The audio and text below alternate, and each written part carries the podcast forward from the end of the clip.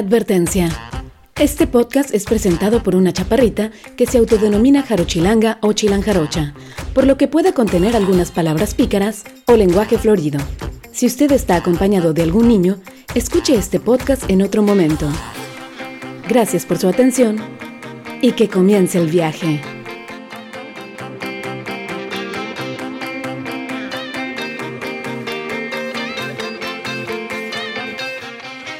Bienvenidos al podcast, mi nombre es Paulina Ceballos. Muchas gracias por eh, estarme acompañando, muchas gracias por sintonizar este podcast desde cualquier plataforma, desde su teléfono, desde Spotify, desde iTunes eh, o desde eh, la página de internet que comience el viaje.com. El día de hoy vamos a hablar de comida. Y es que a todos nos encanta la comida, ¿no? A los mexicanos sobre todo. La vitamina T, los tamales, los tacos, las tortas, las tostadas, las quesadillas, el pozole. Como decía la canción de La Onda Vaselina, yo quiero comer, comer, comer, comer, comer. Pero este podcast no es sobre la comida que sí nos comemos, sino es acerca de la comida que desperdiciamos, que se va a la basura. Este podcast es para hablar acerca de el desperdicio de alimentos. Un tercio de la comida producida para el consumo humano se desperdicia o incluso se pierde antes de que llegue a la mesa de las personas. Un tercio de la comida producida significa 1.3 billones de toneladas al año. Hmm. De acuerdo con la Organización de la Agricultura y la Alimentación de las Naciones Unidas, se desperdicia el 30% de los cereales por año, es decir, maíz, avena, trigo, el 30%. De los tubérculos, o sea, la papa, el camote, yuca, betabel, rábanos, se desperdicia un 40 o 50%. Las frutas y verduras se desperdicia un 20%. Y de productos un poco más eh, perecederos como la carne, lácteos y pescado, se desperdicia un 35%. Los latinoamericanos no somos los que más comida desperdiciamos, pero no nos quedamos atrás. La mayor parte de la comida del desperdicio alimentario en el mundo se lleva a cabo en Europa y en Norteamérica, donde se desperdicia de 95 a 115 kilogramos per cápita por año. En Latinoamérica, lo que se desperdicia podría alimentar a 300 millones de personas. Y esto no está chido, por una razón muy muy importante. Porque existen aproximadamente 800 millones de personas en este mundo que no tienen que comer, que están malnutridos, que no saben cuándo será la próxima vez que probarán un alimento. Si solo se salvara un cuarto de lo que se desperdicia o se pierde, tan solo ese cuarto sería suficiente para alimentar a esa gente que tiene hambre en el mundo. Muchas personas dicen, bueno, pues ya está, esa comida que está por desperdiciarse, se la llevamos a las personas que tienen hambre. Pues sí, ¿verdad? Aquí no se le ocurrió ya, solucionado el problema. Aquí la cuestión es que es más barato tirar la comida que llevarla a las personas que la necesitan comida que a lo mejor se desperdicia en los supermercados, comida que se desperdicia en los restaurantes, en las cafeterías de las empresas, en tu propia casa. Pero seamos honestos, ¿quién lo va a hacer? ¿Quién va a dedicar el tiempo, el dinero, los recursos para llevar a cabo eso? Está difícil. Tal vez esto sea posible ¿eh? a menor escala, digo, tal vez tú en tu casa dices, bueno, pues esto que no se va a comer, se lo voy a llevar a, a alguien que yo conozco que lo necesita. Tú mismo puedes hacer algo, ¿no? Pero seamos honestos, ¿cuántos lo vamos a hacer, no?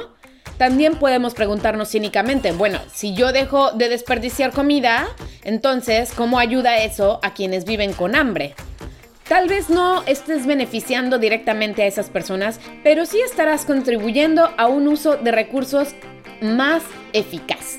Porque cuando se desperdicia comida, no solamente se desperdicia mm, ese litro de leche, ese, ese kilo de carne, sino además representa un desperdicio de recursos que se utilizaron para producir la comida. ¿O que creen que así nada más aparece de la nada? Pues no. Se requirió de agua, de energía, fertilizantes, de tierra fértil, de trabajo humano Además de todos esos recursos, la agricultura, la ganadería, produce emisiones de gases de efecto invernadero que contribuyen al calentamiento global y al cambio climático. Así es que, pues no, no está chido. Estamos desperdiciando recursos preciados como el agua y además estamos contribuyendo al calentamiento global. Y mientras mejor se cuiden los recursos naturales como el agua y la tierra arable, más alimentos se podrán producir. Vamos a utilizarlo más eficazmente, ¿no? Vamos a producir más por más tiempo, lo que va a beneficiar a las futuras generaciones. Desperdiciar comida no está chido. No eres cool. No eres cool, mi men. Cuando desperdicias comida sabiendo que existen millones de personas en el mundo que no saben cuándo comerán otra vez. Y tampoco se trata de obligarse a comer, ¿eh? Pues también hay un gran problema de obesidad, sino de planear tus comidas y tus compras alimentarias un poquito más estratégicamente.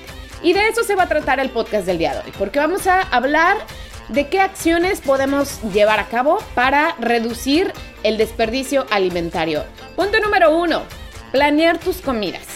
Planear tus compras. Evita comprar por impulso, a menos de que sean cosas no perecederas como harina, como latas, cosas en conserva. Y aún así, evita comprar por impulso cuando vayas al supermercado. Compra lo que necesites y nada más. Planea tus menús con anticipación cada semana, haz una lista de lo que vas a necesitar y llévate esa lista y síguela como si fuera la Biblia, ¿eh? Compra frutas y verduras con formas raras.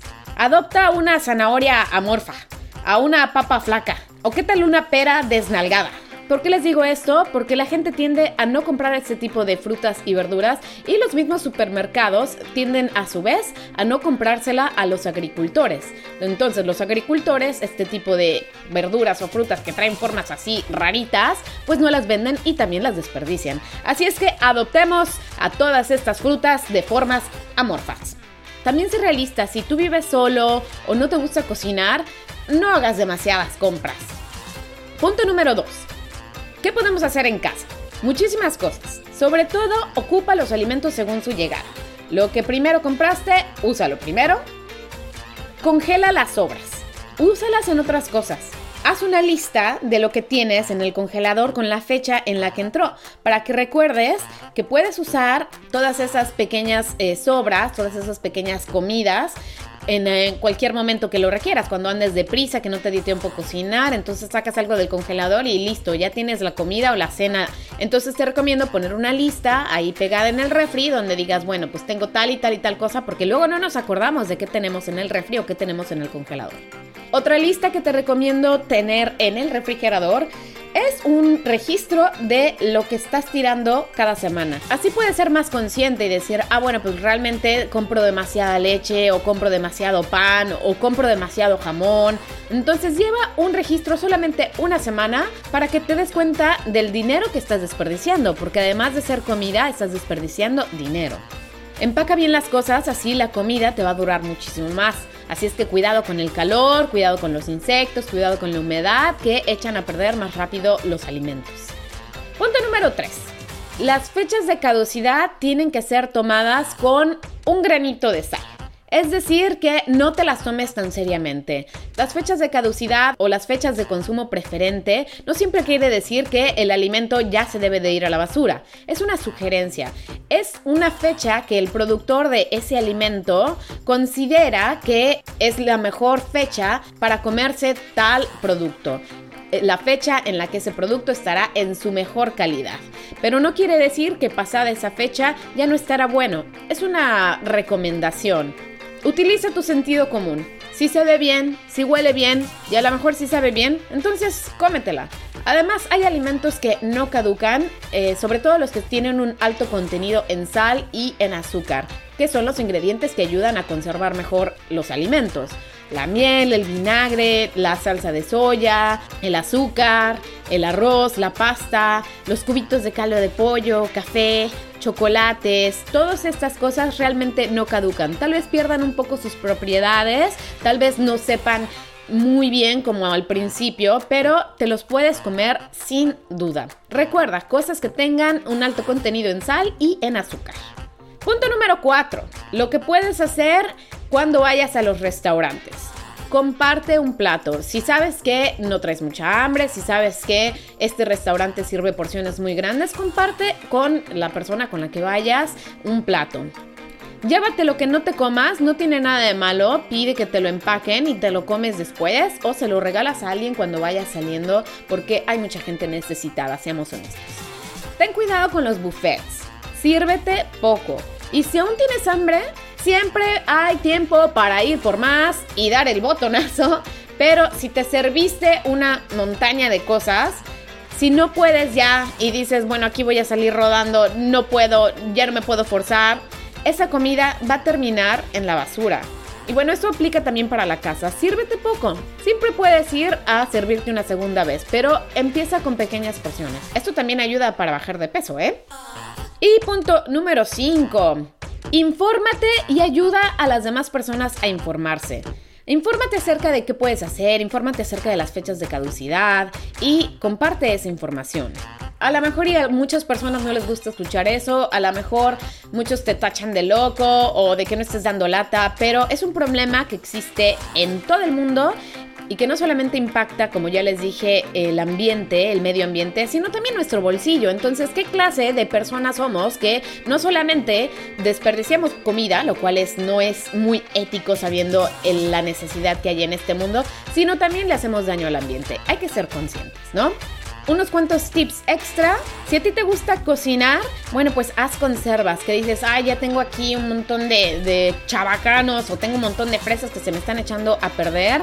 Haz conservas, haz mermeladas o todas esas frutas que ya se ven malas, incluso los plátanos así todos negros, son buenísimos para postres, son buenísimos para smoothies, para licuados, así es que utilízalo. Y en cuanto a las verduras, las puedes hacer en conserva en vinagre. Y esos son además excelentes regalos que puedes después hacer, ¿no? Así como una mermelada hecha en casa, unos chilitos con su zanahoria y su coliflor en escabeche. Esos son excelentes regalos hechos en casa, ¿no? Y un último tip, ya que vivimos pegados al internet, cuando tengas alguna duda de la fecha de caducidad de algo, googlealo. Hay un montón de información en la que te puedes informar de qué hacer. Por ejemplo, los quesos, ¿no? El otro día yo tenía un cheddar en el refri y tenía como que su capita de, de mo, pero yo, pues con mi espíritu de no desperdiciar nada, lo googleé y me decía como, bueno, pasado a lo mejor un tiempo, sí, tíralo, pero si todavía huele bien, quítale la parte del mo y te lo comes. Hay que recordar también que los quesos añejos, incluso como el cheddar, mientras más tiempo pase, pues bueno, más fuerte van a tener el olor y el sabor, pero eso no quiere decir que estén malitos, ¿no? Google puede ser tu mejor amigo para no desperdiciar comida. Vamos a terminar este podcast con una frase de un ruso. Nunca me imaginé que iba a dar una frase de este señor, pero pues bueno, llegó el momento y así es, ¿no? La frase es de Lenin y seguramente ya la has escuchado. Si no eres parte de la solución, eres parte del problema. Así es que yo te invito a no ser indiferente ante este problema del desperdicio alimentario y de hacer algo. Las acciones positivas que realizas a nivel colectivo, una vez sumadas, pueden significar un gran beneficio para la humanidad y para nuestro planeta. Así es que cero indiferencia y es mejor ser parte de la solución. Mi nombre es Paulina Ceballos. Espero que también les gusten estos podcasts en los cuales no precisamente hablamos de turismo, sino hablamos de temas que son pues de bastante importancia, temas que a todos, a todos nos conciernen y en los cuales podemos hacer algo fácilmente. Si tienen alguna sugerencia, algún tip o cualquier comentario, visiten la página que comience el viaje.com, cómanse una E en que comience el viaje. También estoy presente en Instagram, en Facebook y en Twitter. Muchos saludos a toda la gente que nos escucha por Brasil, por España, por Italia, obviamente en México. Saludos también a la gente que está por allá en Japón y en Vietnam. Nos escuchan también en Alemania. Y si se me pasa algún país, estaré muy feliz de saber desde dónde me escuchan, desde dónde escuchan este podcast. Incluso si es desde el baño también. Pero bueno, muchas gracias, obrigada, dankeschön, merci a todos ustedes. Mi nombre es Paulina Ceballos. Cuídense bien y pórtense mal. Y si se portan mal, me avisan. Y si se van de viaje, invitan.